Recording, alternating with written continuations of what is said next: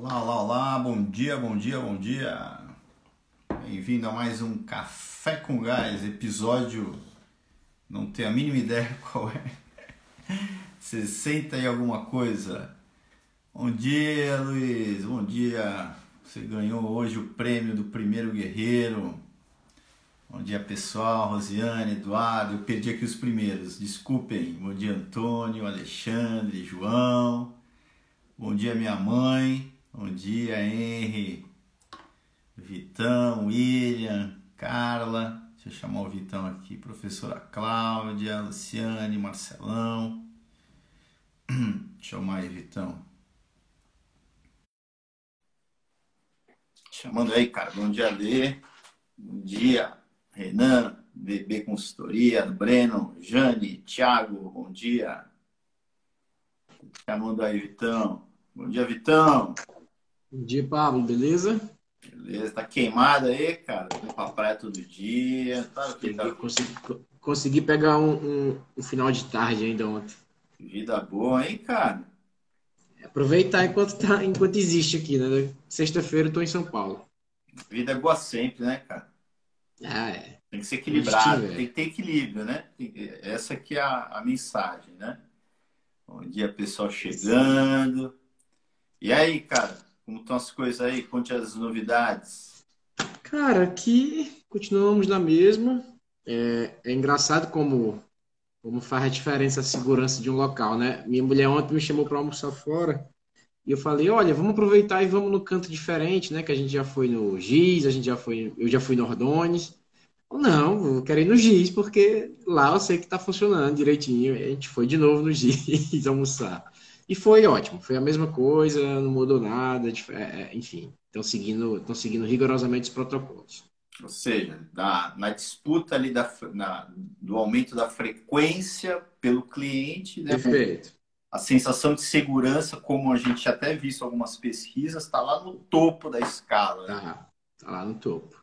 É, e também a oferta de, oferta de custo-benefício, né? Lá eles têm um, um, produto, né? Que é aquele, aquele almoço, entrada, sobremesa e, prato, e, e entrada, prato, prato principal e sobremesa por um preço em conta, né?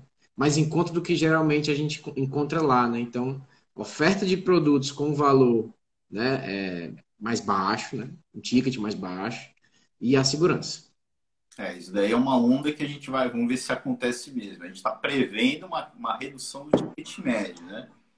Enfim, isso daí é um, é, um, é um senão grande que a gente tem nos nossos negócios, né? Mas eu acho que a gente vai ter que conviver com isso por um tempo, né? A gente está com um problema é. econômico aí na, na, grave, né? E... O Ordones lá tava com, com um almoço lá, 12 reais é, sem peso.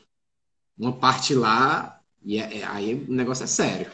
Não, aí é só querer ganhar dinheiro com a bebida mesmo, né? Com os, é. os complementos. É uma estratégia, Isso. né? É uma estratégia. Cara, é aquilo, não tem certo ou errado, né? O certo é, é aquilo que você, Mas... ao meu ver, é quando você faz com um plano. Cara, eu tô, faz... eu tô fazendo isso, certo? Porque eu tenho um plano de conseguir um resultado com essa estratégia. Quando você faz é, com base no eu acho, aí a chance de dar errado é muito grande. Embora o é. plano a gente saiba que tem grande probabilidade de não dar certo, né? Mas é melhor um plano do que não ter um plano. É. Acho que eu tenho um grande gatilho, né? Quando é sem peso, buffet livre, rodízio. Aí já vem um gatilho na minha mente. Falei, meu Deus, não. Difícil de controlar. Aí, enfim. Tudo isso já me dá um gatilho de, de, de dificultador, né? De que as coisas vão estar desorganizadas. Né? E quando você pega o cardápio rasgado ou o cardápio sujo, qual é a sensação que você tem? Não, é, não, é, imagine a cozinha, né? E quando o atendente te recebe sem, estar tá sorrindo, sem ele estar sorrindo, quando o garçom está de cara fechada, qual a sensação que você tem? E geralmente né? acontece, né, cara? Então são, são erros primários, né? Existem bares, né? Existiam, né, no bairro Benfica, que é um bairro universitário, boêmio e cultural, que fazia parte do atendimento ser, ser ignorante, né? ser, ser, ser mal-humorado, mas fazia parte da, da temática. Aí funciona, porque o, o, dono xinga os clientes, mas faz parte daquele tipo de boteco, né? Mas se não for esse caso, não, em nenhum outro caso vale a, é, é, é funciona, né? Legal.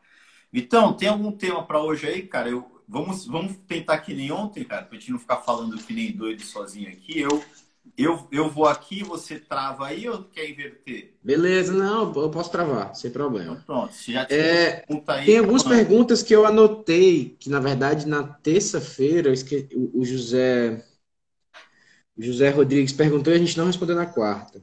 Né? Eu vou até tentar, tentar ler minha própria letra aqui, que tá horrível. Enquanto isso, Vitão, deixa eu. Eu sempre esqueço, né, cara? Deixa eu apresentar o Vitor, né? O Vitor ele é especialista no método GAS certo? o gestor gastronômico. É, a gente todo dia aqui, para quem está chegando pela primeira vez, né? A gente está na semana do consultor de gestão para restaurantes, então tem muita gente chegando pela primeira vez, né? É, o Vitor tem a mesma carreira que eu, né? Nós somos especialistas em gestão para restaurantes, né? E, e, e, a gente aplica o mesmo método. Eu criei um método, o Vitor, enfim, estudou o método e aplica o mesmo método, e a gente todo dia aqui fala sobre o método, né?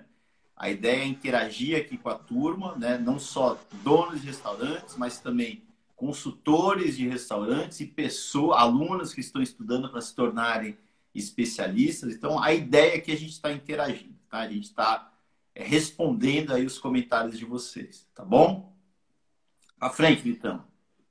É, eu, eu, a pergunta do José Rodrigues era algo relacionado à cerveja, que só deu tempo eu, eu, eu anotar a venda de cerveja, só que eu não tenho a menor ideia, não lembro mais qual era a pergunta. Então, José Rodrigues, deve... se você tiver aí, faz de novo a pergunta sobre a venda de cerveja que eu, que eu respondo. Então, pronto. Coloca aí, José Rodrigues. O cara, o cara é o rei das lives. Ele tá em todas as lives que eu entro, ele tá lá dentro, cara. É o cara. Mas esse, hoje ele não tá aqui, não, que eu ainda não vi, tá, não. Esse vai estar tá preparado, cara. Esse vai. É bom enfim, já está, na verdade, né? O cara tem muita experiência, muitos anos aí de, de lida. Pablo, eu fiz um anúncio, eu gravei uma aula, né? E, e, sobre como organizar, cara, como, como organizar o financeiro de um restaurante, como criar um plano de ação. Eu fiz um anúncio para que pessoas assistissem essa aula, né? E a, o criativo do anúncio, né? A parte visual era assim: é, procura-se donos de restaurantes dispostos a superar a crise, tá? Como se fosse um anúncio de jornal. E aí eu fico olhando os comentários das pessoas no anúncio, né? Lá no Facebook tem uns comentários. Aí fala assim, ah, isso é mais uma enganação. Beleza. Ah, ah do, é, o dono de restaurante não precisa de aula, ele precisa de dinheiro.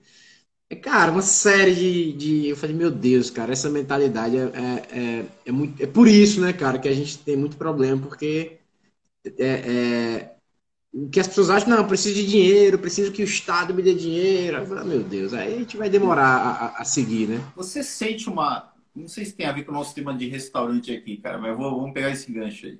Você sente uma diferença de público do Facebook para o Instagram? Porque no Facebook eu lá anúncio, pô, semana do consultor lá, especiaria grátis, gratuito. Aí um cara lá, aí vários comentam, um deles, pô, tô mais um querendo explorar o mercado dos é. contadores. É umas coisas meio sem nexo, cara. É. No Instagram não, é, eu não vejo é, isso, eu vejo mais no Facebook, né? Na, é, na verdade, eu, eu fiz minhas campanhas e eu deixei aberto, botei Instagram, Facebook em todos os cantos. E aí para eu analisei em uma semana o que é que mais deu resultado. O Facebook foi o que mais deu resultado. E aí eu mantive lá minhas, minhas energias lá, né, meus anúncios lá. E, cara, lá o público é mais velho, é um público mais. É, é, enfim, né? Tem, tem menos a percepção do que é né, o jogo do marketing digital, dos anúncios. As pessoas têm menos. A minha visão é que tem menos entendimento do, de, de, que jogo é, né, cara? Você vai deixar seu contato, vai assistir, uma, vai assistir um conteúdo gratuito de valor. As pessoas não entendem isso, né? Enfim, vamos lá. Já tem gente perguntando aqui. Tem pergunta chegando aí. Vamos para cima. Bem-vindo. Tiago. Chegando. Bom dia a todos. Vamos para cima. Bateu o recorde hoje aí, Vitor? Ontem foi cento e tanto. Tiago Balmante, bom dia. Qual um ticket médio bom? Em alimento e bebida, pode dar exemplo? Para mim, eu, isso é que eu posso responder. Depende muito do tipo de, de negócio. Né? Tem, é, você tem ali um perfil de cliente, cada perfil de cliente é, tem um ticket médio, por exemplo. Você vai, se você é uma casa refinada, uma casa chique, uma casa com estrela Michelin, né? o ticket médio dessa casa vai ser lá em cima. Se você tem uma, um, um, sei lá, um carrinho de cachorro quente, né, o ticket médio vai ser bem mais baixo. Né? Eu digo que o ticket, o, o ticket médio é, ideal aí é aquele que você começa a, gerir, a geri-lo, né? Você começa a buscar maneiras de aumentá-lo, né? Porque se você tem, você já tem o teu cliente ali na tua casa, se você não faz nada diferente, ele vai consumir 20 reais. Agora, se você tem estratégias para vender um couvert, uma entrada, uma sobremesa, uma venda ativa de bebida, certo? Você consegue, ou é, uma boa engenharia de menu, você consegue extrair mais aquele cliente que iria, sem nenhum trabalho, consumir 20. Né? A gente, inclusive, indica no método que se você não faz a gestão do ticket médio, já coloque uma meta de aumentar em 10% e corra atrás, porque com uma pergunta simples ali para a tua equipe, né? se hoje é 20, você vai chegar para a tua equipe de vendedores, sempre trazendo equipe para o jogo, tá, turma? Equipe, o que, que nós vamos fazer para vender dois reais a mais, em média, certo? Eles vão trazer as soluções, né? Tem N maneiras de se buscar esse resultado, né? Eu digo que é uma, é uma capa de gordura muito fácil de ser eliminada, né? Você conseguir aumentar em 10% o ticket médio e, consequentemente, aumentar as suas vendas em 10%. É, lembrando que, para quem está funcionando só no delivery, é, o, que, o que pode aumentar o ticket médio? Primeiro, a oferta de produtos, porque muitas vezes as pessoas não têm sobremesa, ou têm uma sobremesa tímida, ou não tem, ou, ou coloca tudo em prato principal, na disposição do cardápio digital ou do aplicativo, coloca tudo como prato principal, enfim, separação por bebida. Quando você pensa em ticket médio, você já já coloca à disposição do cardápio. Primeiro as entradas, coloca ali 3, 4, 5, 6 entradas, prato principal, bebida e sobremesa. E fazendo com que o cliente, se for um aplicativo próprio, que o cliente tenha que percorrer todas as sessões até ele finalizar a compra. Então, você tem como também aumentar o ticket médio com a oferta de produtos e com a configuração correta do seu cardápio digital. O Vitão travou aí, vamos ver se ele volta. Vamos, Vitor, vamos, Vitor, vamos voltar, Vitor. Eu vou derrubá-lo e vou chamá-lo de novo. Vamos ver se dá certo. Opa, eu fiz alguma besteira aqui. Ele está falando, nem, nem sabe que ele está falando sozinho. Vocês estão me ouvindo aí, né, turma? Dá ok aí para ver se está tudo bem. Está tudo bem. Vamos lá, Vitão. Vou te chamar de novo. Ele caiu aqui. Deixa eu ver se ele mandou mensagem. Não. Enfim, então eu vou, eu vou vamos continuar aqui enquanto o Vitor entra. O, Inclusive, pegando esse gancho do, do Vitor, que ele estava comentando de como posicionar o menu, né? É, ali no, no, delivery, é muito uma, o que uma loja de roupa pratica, né? A loja de roupa coloca os produtos que ela sabe que vai vender lá atrás, né? Para permitir, para que o cliente vá até lá passando por, pelas outras sessões. E quando eu falei engenharia de menu, só para não perder a oportunidade de dar uma dica prática. É, você muitas vezes tem que, por meio desse teu menu, também direcionar as vendas, né? não só de, de, de complementares, como dar um destaque numa sobremesa, ter uma sobremesa bonita lá com uma fotografia, para de alguma maneira você atrair ali a atenção do cliente, mas também, por exemplo, um caso que eu fiz essa semana. Vitor voltou aqui, deixa eu chamá-lo aqui enquanto isso. A casa, a casa tinha é, pratos principais que competiam entre si. Ela tinha é uma casa de comida saudável, tinha tinha voltou né, Vitão? Deu certo. Não caiu no chão não, cara, foi só travar. Não, foi só a, a internet aqui. Eu tenho duas internets, a internet deu deu pau. Então, pronto. É, esse menu deles, ele, ele tinha saladas, que era uma refeição, tinha wraps, que era uma refeição, tem, tem sanduíches, que é uma refeição, e tem o prato, que é uma refeição. Mas ali a gente quer vender o prato, que o, o a salada é 30 reais, não sei quanto, mais, mais ou menos isso, não sei.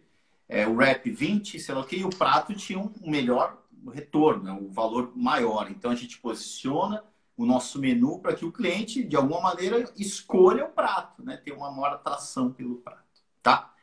Ticket médio é o mundo, né, Vitão? Tem muita coisa para se é. fazer, né? É, eu gosto de pensar no ticket médio assim, cara, dificilmente uma pessoa vai até um restaurante para comer uma entrada. Ele não sai de casa para comer uma sobremesa, a não ser que ele vá na sorveteria. Ele não sai de casa muitas vezes para tomar um drink, se não for um bar, né? Então a pessoa vai ao restaurante para comer aquele prato. Então, cara, vender o prato não é venda. Você, você vai tirar um pedido. Você vai vender a entrada, você vai vender a sobremesa, porque é o que a pessoa talvez não quisesse comprar. Você vende o que a pessoa às vezes nem está pensando em comprar. O que a pessoa está pensando em comprar, cara, é tirar pedido, é atendimento. Então, pense, o foco é muito na, na, na, na experiência do cliente, na, nos produtos complementares ao prato principal. E a, aquela dica que eu até gravei um vídeo já, tem um vídeo aí no YouTube, se eu não me engano, pô, do couvert, cara. O couvert ele é muito maltratado, né? É, e o couvert não é só você jogar ali o couvert e... Não, tem uma estratégia de venda do couvert. A que eu, uma que eu tá. gosto bastante aqui em Portugal é de uma casa... É até uma casa de... de é uma hamburgueria, né? Pô, ela vende o couvert numa hamburgueria, não tem muito a ver, né? Mas o cara, quando ele, como ele começa a venda, né? Ele, ele entrega o menu e logo em seguida já vem alguém treinado com o couvert, que é uma espécie de salgadinho, é um, um salgadinho, um bolinho com queijo dentro, alguma coisa assim, bem pequenininho, né? Vem o cara ali, oferece, oferece, ó, senhor, senhora, gostaria de, sei lá o que, apresenta, sei lá o que, com queijo de cabra, sei lá da onde, etc., um euro. O senhor gostaria? Certo? Cara, eu, eu olhando para as mesas, 50% da turma, 2 euros, se eu não me engano, 1,50, sei lá. 50% da turma deixava, baixava ali o couvert. O, o sanduíche era 8 euros, né? o ticket médio com a bebida devia dar, deve dar 10 euros. É, com esse 1,50 a mais aqui, cara, é quase 10% a mais de venda com a estratégia do couvert. Né? Tem muita coisa para fazer, certo? O que eu digo é que você, bem como você me vê, que eu sempre falo, você precisa trazer o ticket médio para o jogo. Né? Pablo, tem, tem umas práticas legais, cara, que, que, enfim, aí quem tem restaurante já fica a dica aí. Por exemplo, você vai a um restaurante, come, come, come, toma um café depois do almoço e o garçom vem com um licor, que é o digestivo, né? Cara, você tá ali cheio, né? Comeu. Aí o cara vem, ó, oh, você quer um licor digestivo? Cara, eu quero. E aqui em Fortaleza, por exemplo, é 19 reais, digamos, né, no restaurante que eu fui por 19 reais e, e, muitas vezes vai dizer, não, eu quero, e daí?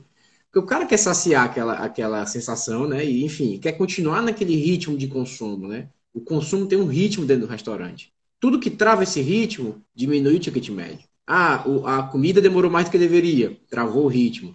É, é, é, o garçom não foi ágil, travou o ritmo. Então, você tem que, é, é, é, tem que sincronizar esse atendimento para que o cliente vá consumindo, né? E é muito treinamento para que isso aconteça. Agora, olha, olha só como eu tenho. O tema é um tema que dá para ficar falando o dia inteiro aqui, né? Agora, o ticket médio tem um teto, turma. Né? Se o cliente, quando ele chega, quando você começa a criar todas essas estratégias de venda, aí a casa vendia 20 ticket médio, começou a acabar, chegou no 25, sei lá. Chega uma altura que se a tua proposta de valor não aumenta ao ponto do cliente que no final sentir, pô, 20, eu venho aqui, eu tô gastando mais do que eu gasto lá no, no da esquina, cara. E o valor que eu sinto aqui é o mesmo, né? Ele, ele não volta para tua casa. Então, ticket médio eu digo que tem uma gordura ali que tem que ser trabalhada, mas tem um teto ali. Né? Chega uma altura que pode desalinhar o teu perfil de cliente. Se o cara ali pedir uma, um licor que você falou, uma casa, sei lá, o cara ia, gastou 20 reais num prato e o licor custou 10, cara, esse cara não volta mais. Ele vai pedir, não vai perguntar o preço, mas não volta mais. O ticket médio vai estourar naquela primeira venda, mas não vai ter frequência de cliente. Ele não volta, tá? Perfeito. Perfeito. Então, Vitão, pra frente aí, cara. Bom dia, Andrezão. Andrezão tá meio sumido, hein, cara? Bom dia, Andrezão. Chegou aqui com a gente, tá com a gente. Vê se você consegue aí ver as perguntas. É, eu, eu perdi algumas, né? Porque eu vou sair e voltei, mas eu tô vendo só comentários. Ah, eu vi, eu vi algumas entrando aí. Eu tenho, se eu travar aqui, você mas o teu já tá travado aí, né? É, ué, eu, eu tô. Quando eu voltei, eu tô aqui, né? Tá, eu vou, eu voltei, vou eu achar, eu vou achar aqui, vou achar aqui. Vamos lá, vamos lá.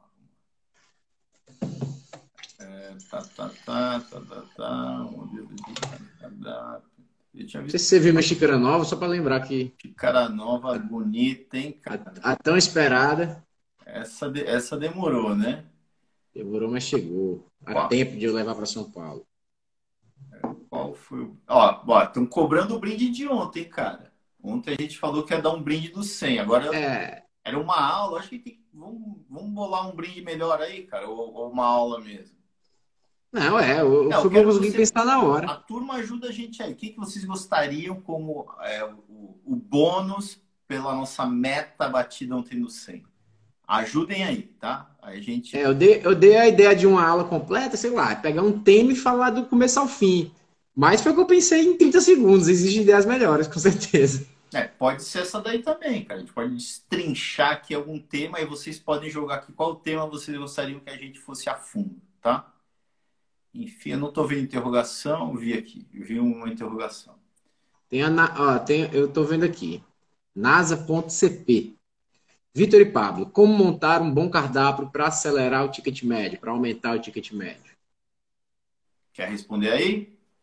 Eu até, eu até falei, né? É, na minha visão, distribuição correta de produtos em suas categorias, pensando na, na jornada do cliente do começo ao fim, conversa tiver, entrada, bebida, sobremesa, prato principal, e dispor essas categorias de forma clara, tentar, na minha opinião, não ter muitas opções em cada categoria. Eu sofro do complexo da escolha, eu acho que muita gente sofre, né? Decidir é difícil, então se a gente facilitar isso para o cliente e não deixar ele com, essa, com esse sentimento ruim de escolher algo e perder algo melhor, tentar ter opções, né? É, é, médias, assim, de quantidade, para que, enfim, não, não tenha esse problema. E treinar a equipe, né? Para que esse cardápio seja executado da melhor maneira possível e ele consuma o máximo que agora eu aprendi, que ele consiga consumir sem que ele perca, né? A, desequilibre a oferta de valor. É, eu não sei se você falou aí, eu acho que sim, a questão do destaque, né? Para Falei itens, não, mas é verdade. É, o destaque para itens que você quer vender, né? Numa família de produtos, você tem ali cinco tipos de carne, por exemplo das, dos cinco, cinco pratos de carne, pode ser que uma delas ali te entregue uma melhor margem, certo? Melhor margem não. não é, aqui não é uma relação com. De, no, o CMV não entra no jogo. Quem quer margem mesmo? Ó, eu vendo a 20 é, e o custo é 10, eu ganho 10 reais, né? O outro, eu vendo a 20, o custo é 12, eu ganho 8, né?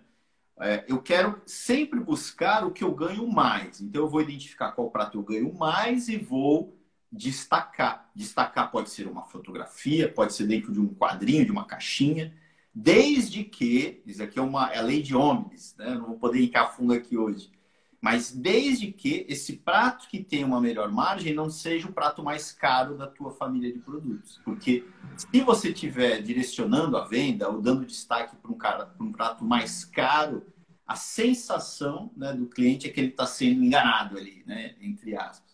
Enfim, então você vai buscar dentro da tua família de produtos os, os produtos com preço médio e o, preço, o de preço médio você identifica que tem a melhor margem, tá? É lógico que depois disso, né, você, pô, vale a pena destacar, promover um prato que não tem uma boa qualidade ou não tem uma boa apresentação, nem deveria estar no teu menu, né? Mas caso esteja, né, não, né? Vale a pena destacar um prato onde é, operacionalmente é muito complexo a produção ou a margem de erro é maior? É claro que não, certo? Enfim, você faz essa análise crítica, identificando o teu ponto de ataque, você o destaca de alguma maneira. Um cardápio é como um jornal, cara. O que, que tem lá na frente? Lá não tem as, as notícias da capa. Você tentar no teu menu vender os pratos que são os teus destaques, observando é, margem de contribuição, qualidade, a, a facilidade operacional, botando tudo no jogo, certo? E para fazer isso, Vitor, eu tenho que ter o um menu, como você colocou, o mais enxuto possível, cara. Quanto mais enxuto, melhor, né?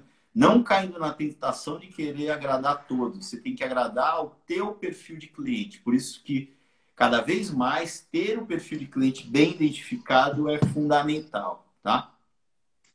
Pablo, eu lembrei da pergunta do José Rodrigues, né? Ah, você é, falou aí de, cara, você, falou, tá você falou aí de imagem ele perguntou assim: a gente estava falando sobre margens na, na terça. Ele falou, cara, como fazer com a venda de cervejas, né? Acho que em bar, por exemplo, que a margem é pequena, né?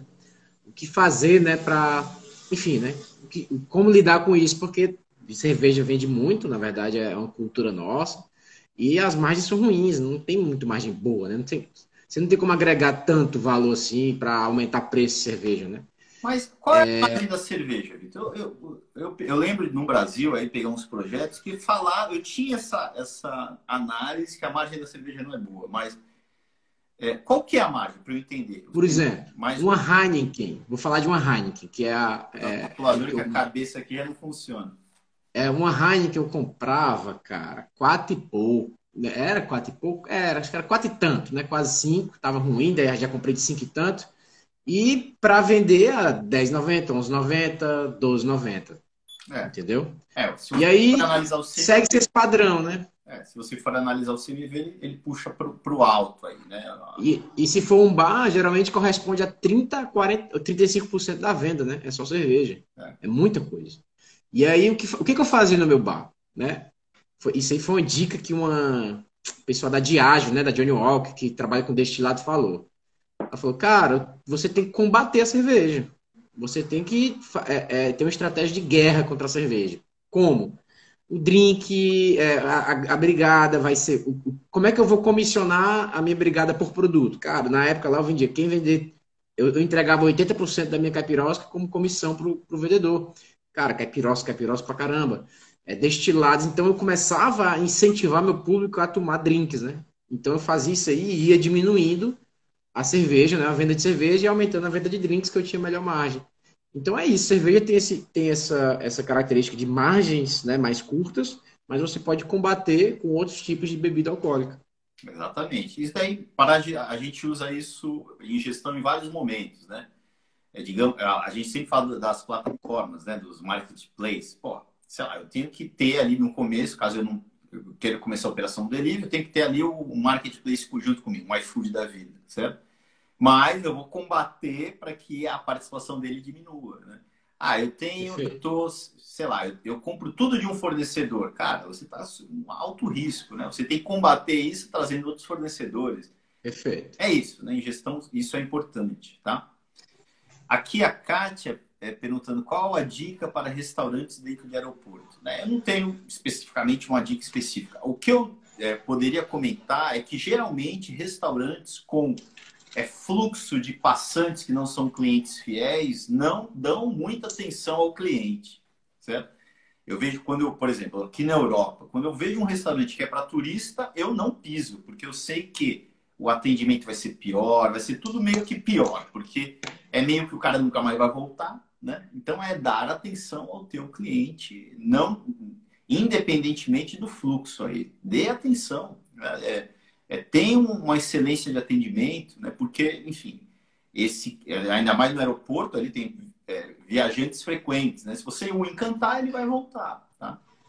Enfim, o resto são as práticas de um restaurante comum. Né? Não vejo nenhum. Tem custos adicionais, mas tem, tem também, em alguns casos, volume graças ao fluxo adicional. É meio que como um shopping, né? Se eu não me engano, certo?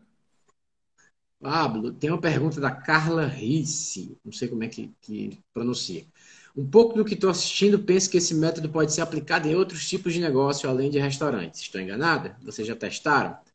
É, eu já recebi muita proposta para fazer consultoria em, em posto de gasolina, em loja de roupa, e, enfim. E eu tenho certeza de que, com o entendimento que eu tenho do método, fazendo algumas adaptações, eu conseguiria atender qualquer tipo de negócio. Prático, entre aspas, né? Qualquer tipo de negócio, não, mas vários tipos de negócio. Mas a decisão minha não atender. A decisão minha não tirar, não perder meu foco. Mas eu acredito que o restaurante é um dos mais complicados das pequenas e médias empresas. É, eu, eu atendi com o mesmo método, né? Indústrias, né? indústria da confecção, que em Fortaleza tinha muito, lojas de roupa, é, indústrias farmacêuticas, fazendas. Eu já atendi tudo usando a mesma lógica. Que, lógico que o que muda são é, passo a passo muda um pouco. Por exemplo, para restaurante, a gente ataca logo o CMV. Tem alguns negócios que o CMV não tem, tem outras coisas que são mais relevantes ali, né? mas também se ataca o CMV. Na indústria da confecção, por exemplo, eu ataquei lá em um cliente, a gente reduziu de 35, que era o CMV dele, para 30. É muito dinheiro, certo? Muito dinheiro. Mas a pô, projeção dos números, a questão da, do fórum diário, uma, cara, é muito semelhante. Muda uma prática ou outra, mas você pode aplicar. Agora, eu, como Vitor, a gente decidiu focar para restaurante para ser especialista. Na, na área da consultoria, eu entendo que você, sendo um especialista, tem muito mais valor do que ser um consultor é, generalista, que atende vários setores. Tá? É, a gente aprende a cada projeto, né? Cada projeto a gente, a gente aumenta nosso nível de conhecimento, de habilidade. Então, penso sempre, cara, se eu continuar sempre nesse ramo, daqui a três anos eu vou pegar um projeto e vou. E, e se eu reduzir o CMV hoje em dia sete pontos percentuais em três meses, eu vou reduzir em dois meses. Eu vou reduzir em um mês, eu vou, eu vou começar a ser mais cirúrgico. Então, cara, daqui a pouco eu vou estar muito melhor. Então, se eu ficar pulverizando meu aprendizado prático, eu vou acabar melhorando um pouco várias áreas, né? Aquele jogador que joga todas as posições e não é boi nenhum, né? Mas lembra prefiro... que agora, Vitor, ah, só para dar uma analogia, hum. numa indústria farmacêutica, eu fui contratado para arrumar lá a parte do fluxo de matérias-primas e produtos da fábrica. Cara, é exatamente o que a gente faz no restaurante. Estoque 1, estoque 2, distribuir o fluxo do estoque 1 para o 2 por meio de pontos de reposição. Implantei o ponto de reposição para os produtos que eles compravam da China. A gente era um galpão gigantesco, a gente diminuiu o galpão pela metade, porque começou a comprar é, num ritmo, né, tendo um ponto de reposição como referência em ciclos menores. Enfim, a lógica é a mesma. Né? Eu digo que restaurantes, né, um dia vai ter é, MBA de, de, do, na verdade não sei se é MBA, mas o que o restaurante pode ensinar para os outros setores em termos de gestão. Porque o restaurante mistura tudo, cara. É uma indústria e é um, e é um, um, varejo onde um varejo muito mais difícil do que uma loja de roupa, porque ali é, experiência. É, entretenimento. Pô, não tem estoque intermediário aqui, produz-se, já tem que é. entregar para o cliente. Cara, é, é muito complexo. Né? É. Enfim, então acho que a gente vai dar. Quem, quem é um restaurante pode dar consultoria para qualquer negócio dele. É, e o cliente não vai na loja de roupa para desabafar com a atendente, né? Ela não vai na loja de roupa chateado, nem vai para loja de roupa para comemorar com os amigos alguma coisa. Então, cara, é muita experiência. É, é meio Disney com, com fábrica, com uma loja. Então, enfim, é, é, é um ramo só, é um ramo bem peculiar. O Rosalvo tá meio travando aqui, mas esse tá melhor. Né? Qual é o ponto de equilíbrio entre investir ou economizar no restaurante? Quando eu sei é, para mim, certo? A decisão de investimento, né, ela se dá quando eu tenho o controle, os, as rédeas do meu negócio na mão, por meio dos números, né? Eu os projeto, é, acredito em cenários. A gente sabe que planejar, projetar cenários nunca vai ser aquilo que vai acontecer na prática, mas é melhor planejar, como eu já falei, do que não planejar, né? E dali você tomar decisões, né? Então é isso, é você. O que eu vejo que não acontece é pela, né? É, visão cega, geralmente, dos empresários, por não projetarem os próprios números, por não terem os números, as rédeas é, dos números na, na mão, né? Uns ficam congelados e não investem, ficam congelados, estáticos, não fazem nada, não evoluem, né? E outros tomam decisões erradas de investimento, como ontem um, um, dos nossos alunos, ele chegou e falou, Pablo, pô, vai, ele deve estar aqui com a gente, não vou falar quem é, porque vai que, que o cliente se identifica aí. Pablo, pô, tem um cara aqui com um negócio, né? Que tá com um negócio que tem um lucro, uma margem de lucro legal, enfim, o negócio opera bem, mas não tem controle de nada ainda, né? Do, das práticas que a gente vai implantar lá, ele ainda está muito no começo, não tem, tá começando, certo? Não tem maturidade em gestão ainda. E o cara quer montar o segundo negócio, vai pegar o dinheiro no banco e quer montar o segundo negócio. Cara, esse a probabilidade de dar errado, eu já vi esse filme, não vou falar centenas, mas dezenas de vezes, né? Que é o cara ter um negócio mais ou menos, mas, enfim, um bom negócio. O cara traz outro negócio para o jogo com dinheiro do banco. Esse negócio não está 100% na mão, o descontrole desse aumenta quando eu boto esse no jogo. Os dois CMVs sobem e não consigo pagar mais aquele empréstimo do banco e explode tudo. Né? Então, é isso, é investir, eu acho que é, é você projetar os números, ter as rédeas do número na mão, projetar. Eu acho que ali tem um risco também, né, cara? Quando você projeta. Eu já projetei. O exemplo que eu dei do meu, do meu negócio pessoal lá em, lá em Santos, né, que eu tinha uma distribuidora, que eu vendia não sei quanto, mas vendia sabe, 200 mil por mês. Aí me chamaram para montar a mesma coisa em São Paulo. A população de São Paulo era 20 vezes maior do que a minha lá, né? Eu fiz uma continha. Não, se eu vender duas vezes mais, já vale a pena tem 20 vezes mais população. Claro. o que, que pode dar errado? Né? Me lasquei. O que, que, pode dar errado? É, deu errado, mas enfim, eu tinha os números, eu acreditei no cenário e não deu certo. Isso acontece também. Né? Enfim, hoje eu, mas eu aprendi, eu aprendi que não se faz regra de três em projeções de cenário. É muito mais complexa a vida, a prática. Né? Em São Paulo, em especial, a concorrência era muito diferente da que eu tinha em Santos. Né? Enfim.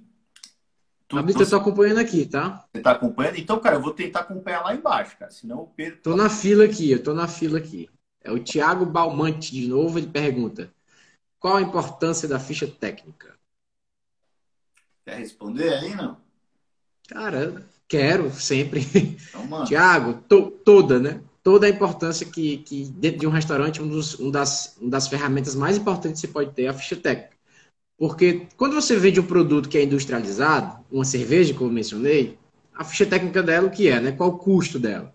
É o custo de aquisição. Mas quando você fabrica um produto, pega matérias-primas e transforma no produto, e você não sabe o custo disso, e você vende esse produto sem saber o custo, muitas vezes você está perdendo dinheiro a cada venda. A ficha técnica, além de você conseguir manter o seu padrão de fabricação, você consegue ter o controle de custos e saber quanto custa um produto que você fabrica. Essa informação é fundamental para você conseguir controlar seu negócio e tomar as melhores decisões. É, a ficha técnica a gente usa para várias coisas, né, cara? Para, é... enfim, para padrão da padrão padronização dos teus pratos, né? gestão dos teus custos, né? É a gente, por exemplo, a gente envia as matérias-primas para a cozinha de acordo com a ficha técnica para que esse controle, né, não só o controle é, financeiro, bem como do padrão aconteça. Então, é, é, cara, é muito básico. Como que eu vou vender alguma coisa que eu não conheço o custo, certo? A gente está começando, eu dei o exemplo, pô, uma casa aí no Brasil, certo? A gente está na fase de construção do cardápio. Pô, o chefe mandou ali um menu onde o, o CMV média de 50%, cara. Essa casa não vai nem abrir, não tem como. Eu já estou vendo. Ó. Pelo menos a gente viu que o custo está errado. E se você abrir, e se, e se fosse aberto esse restaurante com esse custo, sem saber, sem, se ele não tinha ficha técnica, ia dar errado, não tem como. Né? Já partiu de um padrão de um CMV teórico da casa dos 50%, não faz sentido. Né? Então é isso, eu acho que, cara, é uma, é uma ferramenta fundamental para a existência de um restaurante e me chama a atenção de que poucos restaurantes possuem ficha técnica, né? Até para controlar estoque. Como eu controlo estoque se eu não tenho ficha técnica? O estoque 1 a gente a gente consegue, que a gente chama que é estoque central, porque entradas e saídas a gente movimenta na mesma unidade de medida, é uma movimentação de estoque. Agora, a baixa do estoque quando acontece a venda só pode acontecer se eu tenho uma ficha técnica amarrada àquele prato. Senão, como que eu vou dar baixa daquele estoque na mão é, é, impossível. Um produto de revenda, que é uma garrafa de cerveja, é fácil. Né? Enfim, é um produto de revenda. Eu comprei e vendi um para um. Um prato já não. Então, é um conjunto de itens ali. Né? A gente até facilita essa relação de um prato quando a gente cria um sistema de porção. Né? A gente, o que vai ali de filé mignon não são 150 gramas, é uma porção. Mas sem a ficha técnica eu não consigo dar baixa dessa porção. Tá? Enfim, eu, eu acho que é uma que é é uma condição aí o restaurante abrir tendo uma ficha técnica. Quem não tem, corra atrás, né? Agora, por exemplo, né? olha eu estou tentando trazer temas do porquê da ficha técnica.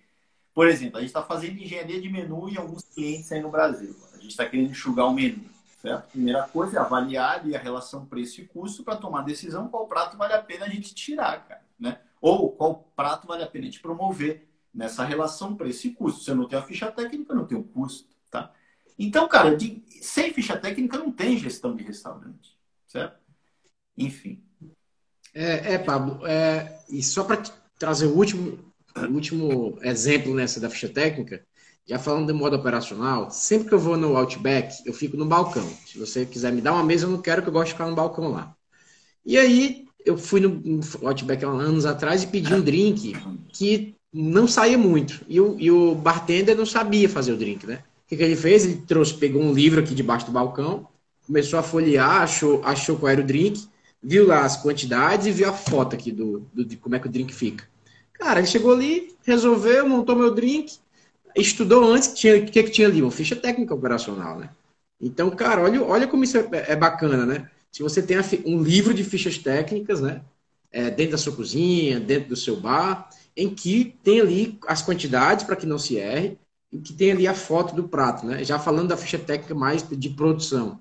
Também funciona bem, cara. Também é muito importante. É padrão, qualidade. Tem, tem a parte é, gerencial, né? Ali, a financeira mesmo, né? Dessa relação que eu trouxe aqui, dos controles, né? E tem essa parte da qualidade que é óbvia, né, cara? É você Perfeito. tem um padrão de qualidade. Né? É, não pode mudar o padrão assim que muda a pessoa que está fazendo. Aí, aí é. Eu já comi o tapioca, já até comentei isso uma vez. Eu comi sempre uma tapioca maravilhosa aqui num, num restaurante aqui perto. Aí eu comi e veio diferente. Eu falei, cara, eu chamei o gerente, cara, cadê o cozinheiro? Faltou. É. Eu sabia, eu, eu, sabia se o cozinheiro estava ou não, porque foi outro, foi outro tapioca, né? Mas isso e aí é, é isso comum, que né, acontece. Né, Victor? É muito comum. É. E, e, eu vou além, cara. Casas que, que abrem redes até, né? Sei lá, o cara tem uma casa, abre a segunda casa. É uma pizzaria, abriu a segunda pizzaria. O cara não tem ficha técnica. Né? O cara, um, molho de tomate em uma casa é um, molho de tomate na outra, casa é outra. A pizza numa casa é uma. Como que pode isso, cara? Não faz muito sentido, né? Enfim, cara, olha só como o nosso problema, turma, quem está querendo ser especialista aqui, né? Seguir a carreira. É, olha como é, são problemas básicos, né? Então, é, por isso que eu, eu, eu, eu, peço, eu falo para a turma, cara, adquiram conhecimento técnico e se joguem, porque o que você tem de conhecimento é muito superior ao que o mercado ele, ele, ele é o que ele precisa. Ele precisa de coisas básicas, né? É lógico que você, ao tempo, ao longo do tempo, você vai se desenvolvendo, mas não deixe de entrar, sobretudo pô, se você é uma nutricionista, se você é um engenheiro, um engenheiro, se você já atua dentro de restaurante, já entende o sistema prático, adquira uma base teórica e se jogue no mercado enfim, leve ali, porque pequenas coisas que você faça vai ter muito resultado. E donos de restaurante, pessoal, não dá para começar essa nova vida sem ficha técnica. Entre nós aqui, não vai ter espaço para quem não tem o básico, né? Até uma pergunta que me fizeram hoje, eh, aqui nos comentários. Estou respondendo, não cheguei ao fim ainda, Vitor, mas estou quase, cara. É uma, é uma batalha aqui que eu estou no dia a dia para responder, mas eu vou conseguir, turma, tá? É, como os gestores, como que vai ser esse novo gestor é, nesse novo normal aí que estão falando? A Regiane que perguntou, né? Para mim, cara, esse novo. Primeiro, não existe novo normal. Para mim, o restaurante vai voltar ao que ser o que é daqui a pouco. Essa é a minha opinião própria, certo? O que eu digo sobre o ponto de vista do cliente, na né? experiência do cliente. Agora, é, o gestor tem que mudar. Não tem mais é, espaço para fazer de qualquer jeito. Não tem mais espaço para o eu acho não tem mais espaço para o amadorismo no setor, né? E eu acho que o básico é você ter o controle dos seus números, é saber se você está ganhando ou perdendo dinheiro. Para isso você precisa ter a ficha técnica. Tem algumas ações básicas que todo restaurante tem que ter, cara, né? Manual de atendimento, coisas básicas que a gente não tem, né? Das 60 práticas do método, turma, eu diria que metade são coisas básicas, certo? Até, elas tem umas que são mais é, aprofundadas ali, mas me chama atenção, cara, a gente apresentar nossa ferramenta de projeção de números e a turma achar aquilo como se uma coisa fora do normal. Aquilo é o básico. Um negócio, ter um orçamento é o básico. Né? Você na sua casa precisa ter um orçamento. Você como pessoa, né? O teu restaurante não tem um orçamento. 99%, 90% não tem. Os outros 9 tem a DRE, o demonstrativo estático, não tem projetado. Olha, eu acho que a gente está muito longe, né, do, de um ideal em termos de gestão. Né? E os nossos negócios são negócios, né? não são. Certo? A gente não está nem brincando, é um negócio, tem famílias envolvidas, tem pessoas. Você, como gestor, tem que tomar vergonha na cara, cara. Certo? E a gente está aqui, né, os especialistas, para levar esse conhecimento, né? porque eu sei que às vezes não tem o conhecimento. Não ter conhecimento, ok, eu vou atrás. O que não pode é o gestor ficar estático e, e não se mexer. E achar que o que ele fazia antes era é o que vai ser feito daqui para frente. Acordem, certo? Inclusive, a gente está aqui com a campanha de diagnóstico grátis ainda, né? Ontem alguém, algumas pessoas me mandaram. É a gente, a nossa turma aqui que está estudando o método, etc., projetar os números para vocês, que já é uma atividade que muitos não conseguem fazer, de graça, é gratuito, não vou cobrar nada, certo? Enfim, então quem tiver interesse, né, manda para o meu direct, tá? O, o telefone e a cidade. Pablo, tem gente, eu estou seguindo aqui o, o, os comentários e, e, e, perguntas, tem gente já é, sugerindo aqui ah, os, os, brindes, né? O prêmio da, da meta ó, batida. Ó, qual que é que eu tenho que anotar, cara? Manda aí. O Gustavo, o Gus Hoffman, acho que é Gustavo, não sei. Bom dia, sorteio 10 canecas. E Rio, né? Eu entendi porque você riu. é uma ideia. Aí a Viviane foi mais, foi mais conservadora, né? Uma xícara, sorteia. Legal, gostei dessa ideia aí, cara. Gostei. Então eu vou, eu vou pensar, ó, amanhã você participa. Ó, a gente, ó, já tem um bônus, ah. um bônus. Não, mas tem uma, tem uma, tem uma ideia que também pode ir aqui que o pro, que o projetar contabilidade, né? O Max, né? Mentoria, pô, baita, baita, baita sorteio, sortear algumas mentorias aí as pessoas, bem legal. Então pronto, ó. A gente está devendo o de ontem. Isso a gente tem que pagar, Vitor. Eu não sei se vai ser caneca, eu vou pensar aqui hoje, mas essa dívida a gente vai pagar. E depois a gente cria um outro desafio aí. Eu gostei da mentoria também, tá? Vamos para frente, vamos para frente. Vendo aqui. Ah, o José Rodrigues, a escolha das cores do cardápio tem algum impacto na escolha do cliente? Eu acho que tem essa, essa relação de cor, né? Aí já não é minha, minha especialidade, né, cara? É aquilo. Eu, como gestor, eu sou um clínico geral. Quando eu entro nessa seara, pô, eu sei que é, é importante a, ali na hora de definição da tua identidade, a cores que tenham a ver com o teu, a, o teu negócio. O McDonald's ali usa o vermelho e amarelo. Tem, um, tem, tem estudos científicos sobre isso, né? Mas eu, eu diria que tem a ver, certo? Tem muito a ver, certo? E eu gosto de direcionar em projetos que mais, né, mais robustos ali no início, que é um investimento, direcionar para especialistas. Né? Inclusive, se tiver algum especialista aqui nessa área, coloca aí que a gente já traz aí para a nossa rede, tá? Pablo, o André... vou gravar o Psicologia das Cores, olha aí. Pronto, então manda aí para gente, cara. Manda aí pra gente e a gente compartilha, tá? Peraí que eu, eu acho que a gente tá dando delay aqui. Como é que tá aí? Deixa eu ver. Eu tô, eu tô te, te ouvindo bem. Eu só... ah, pergunta turma, se tiver dando delay, avisa. A gente não quer mais pagar aquele mico, não. o André perguntou: qual a experiência de vocês com o cardápio digital? Prós e contras na visão de vocês. Minha visão, eu sou totalmente a favor do cardápio digital. É, eu não sei ainda qual é o impacto de não ter o cardápio digital, né? Não ter o cardápio físico, quer dizer. É, talvez o cliente não mexa tanto, não veja tantas opções, ele veja o cardápio só uma vez, não sei. Mas eu gosto do digital pela praticidade, hoje em dia pela segurança sanitária, mas o principal é porque eu sofri muito como, como dono de restaurante, porque eu queria tirar alguns produtos, eu queria modificar algumas coisas e tinha um obstáculo de você ter que imprimir os cardápios e ter esse custo. Então, então eu gosto muito do digital, né? Mas eu confesso que não sei qual é o impacto, né? Não, tem que pensar mais é, é de é, não ter o cardápio físico. Eu tinha um senão grande com relação ao cardápio digital para um público específico, né? Os baby boomers, certo? As pessoas mais Sim. velhas. Pô, se você vai no cara, dependendo do perfil do restaurante, não tem nada a ver o cardápio digital. No entanto, essa restrição para mim tá agora, ela, eu acho que ela foi reduzida, né? Porque é, enfim, né, nesse cenário agora, todo mundo se adaptou. Né? Então, eu, eu vejo com bons olhos para se praticar engenharia de menu, é, te dá muito mais flexibilidade, né? sobretudo se você puder mexer ali com tempos em tempos, é, redução de custo, enfim, a segurança alimentar pontualmente, né? É, no futuro eu não consigo ver isso sendo uma restrição. As pessoas não vão pegar no cardápio mais. Daqui para depois que acabar a pandemia, eu acho que certo? Volta ao normal, eu, eu acho. Né? Enfim, aqui em Portugal já voltou, por exemplo, já está na raça mesmo. Os caras que eu fui aqui, mas enfim, é, eu vejo eu vejo como uma boa tendência. Né? Eu acho que vai, vai veio para ficar né? com força, né? Certo. Ele, ó, o pessoal está falando aqui da, das, das cores, tem muita coisa por trás disso, né? Eu acho que o Marcelão, que é do marketing, ele pode ajudar a gente, ele comentou aqui alguma coisa, enfim, né? Pode ser um tema para a gente aqui também, né? A psicologia da cor, certo? Tem cores que dão mais que, que é, demonstram mais credibilidade, se eu não me engano, o azul, né? Tem cores que são mais, enfim, tem, tem, tem uma psicologia por trás aí, como o Marcelo comentou, tá? Aí sobre a caneca, Vitor, enquanto isso eu estou pensando, como que, como que seria esse sorteio aí, cara, para gente pagar essa dívida?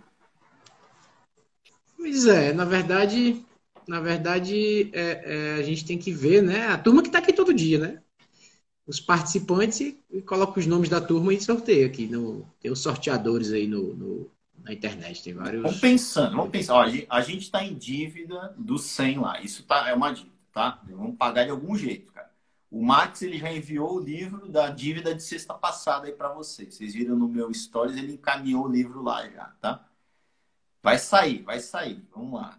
E aí, então? Quando a gente pagar essa meta, esse prêmio a gente vai, vai, vai botar a próxima meta, né? Vamos para a próxima, cara. É assim, né? Gestão é isso, é identificar lacunas e correr atrás. E bota uma meta aí é, acima de 100 e vamos para frente.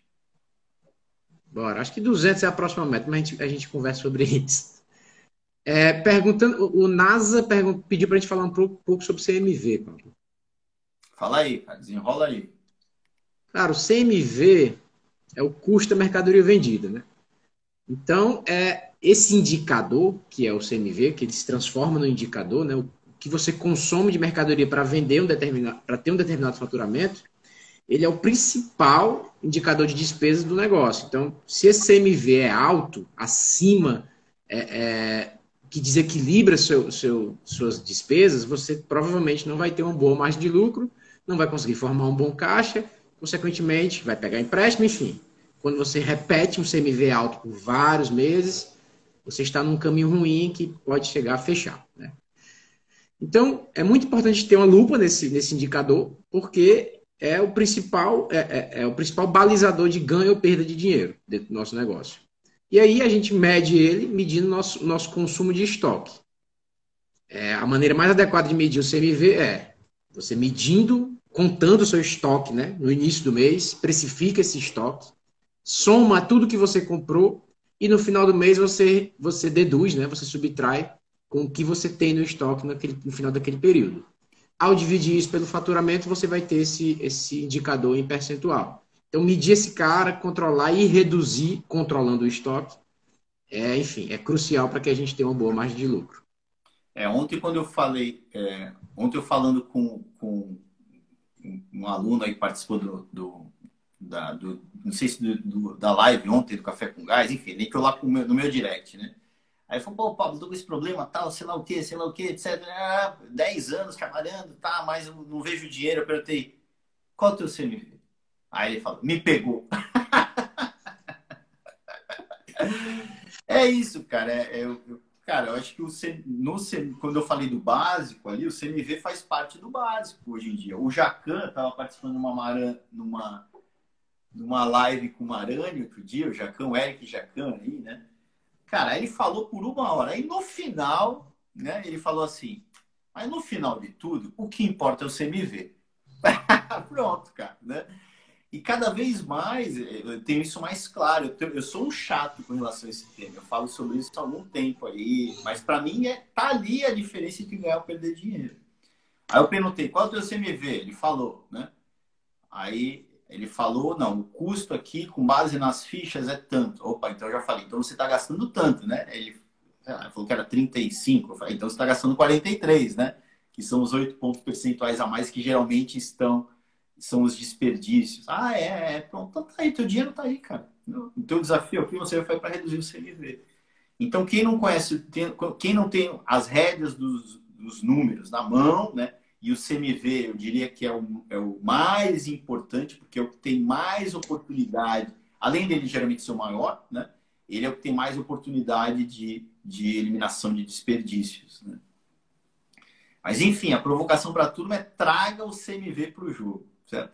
O método GAS não é sobre CMV, mas o CMV é um pilar importante do método, tá? Show. A Miriam perguntou, Pablo, como fazer uma boa promoção para captar clientes? Fala aí, Vitão. Manda aí. Miriam, essa, essa pergunta ela é, ela é muito feita, né? Na verdade, eu acho que é um desafio grande. E geralmente a gente tende a promoção está muito ligada a dar desconto, né, na nossa mente. É, promoção, vou dar desconto. É, eu acho que é a, é a, maneira mais simples de pensar e que a gente não se obriga muito a raciocinar e tentar ter uma boa ideia, né? Vai depender muito do que, do que quais são as, as necessidades do seu público, quem é o seu público.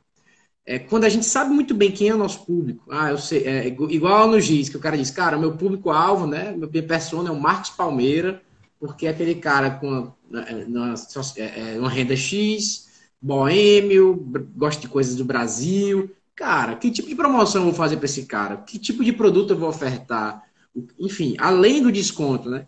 Então, é, é, mais fácil a gente entender o que fazer, né? Quando a gente entende bem o público-alvo e não só pensar em pegar um produto e dar um desconto. Né? Eu odeio dar Mas... desconto, cara. Eu odeio pois é. promoção é. desse tipo, porque mata a tua margem. Você tem que ser muito bem pensada, né, Vitor? Uma promoção. É, você, você altera a, o equilíbrio né, na balança de a, a oferta de valor, preço, é um negócio que fica meio, meio, meio enfim, né, desequilibrado e não segue um, uma lógica, né? Só, não, eu quero trazer gente e vou dar desconto. Que é o que na prática acontece, né? Eu acho que existem diversas maneiras de você captar clientes, né? É, mas, sobretudo, com o seu público-alvo em vista. Ah, vou fazer um anúncio no Facebook promovendo um prato X. É, enfim, é, é, é, é muito, é muito é, é, específico para o teu tipo de negócio, né? Eu fazia, o que, que eu tinha no meu, no meu, restaurante, né? Como é que eu captava mais clientes? Eu, faz, eu fiz parcerias com, com, empresas perto da minha região, que é uma forma de você captar clientes. Aí sim, eu entregava um voucher de uma caipirinha que me custava R$ 2,00, R$ 1,50. Então, beleza, tô entregando, não estou dando desconto, estou dando uma caipirinha, eu até prefiro. É, é, porque esse cara vai chegar lá, vai consumir, não estou nem dando desconto. É, eu fiz, né, é, eu tinha um grupo de, era uma espécie de blogueiras, né? Mas, mas não eram nem blogueiras, eram, eu entendi que eram as pessoas aqui em Fortaleza, dentro dos seus. Né?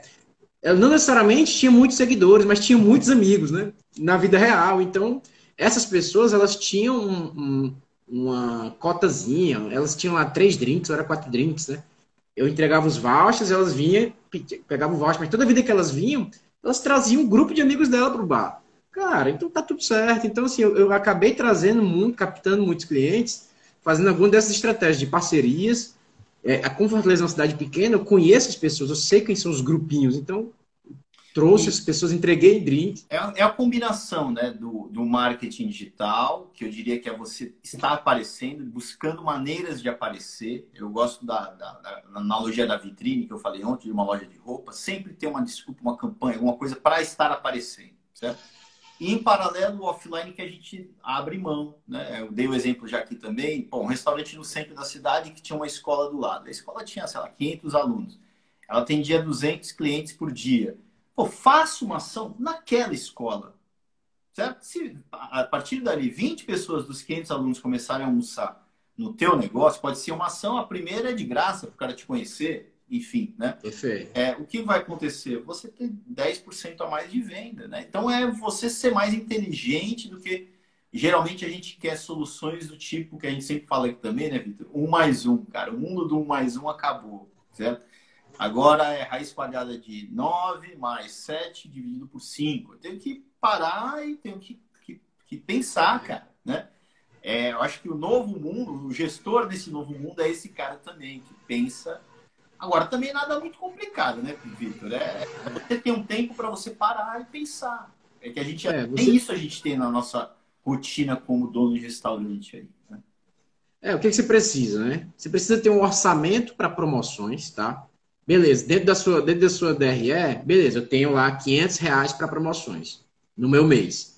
Você tem que planejar isso, na, sobretudo naquele fechamento, né, no fórum mensal. O que, que eu vou fazer com esse meu orçamento de 500 reais para o mês de julho.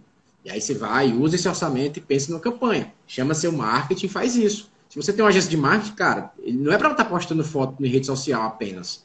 Qual é a promoção que a gente vai pensar? Qual é a forma de captar novos clientes? Aí lembrando que a melhor forma de captar clientes, a, a, a, a que está mais sobre nossa gestão, é atender bem o cliente que está lá. É, eu atendo bem é o cliente que está lá, é, é a melhor forma de captar clientes. Pois é e não errar, né, encantar o cliente, isso vai fazer com que ele volte. Isso daí é matador, né? Vitão, a gente agora o Instagram não avisa mais a gente do tempo. Ontem, ontem foi derrubado sem se planejar, né, cara? Hoje tem um cara, hoje a gente, hoje a gente não respondeu nem 30% das perguntas, cara. A gente tá mal hoje. Hoje a gente Pablito, a gente vai ter que escolher hoje, a gente vai ter que falar menos sobre um tema e responder todas as perguntas. Não, ó, pessoal, quem a gente não conseguiu responder, certo? Mande no direct, a gente vai falando ao longo do dia ali, tá? A gente responde, tá? Não fiquem com dúvidas. Se der para trazer para amanhã, traz para amanhã e tenta colocar logo lá no começo que a gente vai é, vai falando sobre ela. Se bem que amanhã tem convidado, né? Amanhã o Maurício, certo? Que é um cara. Ah, já, já, ia te perguntar quem era mesmo. É, o Maurício é um cara fera aí, ele já teve, enfim, ele é empresário do setor, já teve algumas. É, geriu ali algumas redes ali, de, teve algumas franquias, né? Então a gente vai bater um papo bem legal sobre gestão, ele vai contar a história dele. Amanhã é o dia da história, né? E na segunda a gente volta aí a, a tirar as dúvidas da turma, tá? Então, tchau, cara. Vai cair aqui daqui a um segundo. Valeu. Um abraço. Tamo pessoal. junto. Obrigado aí, viu? Abração. Valeu.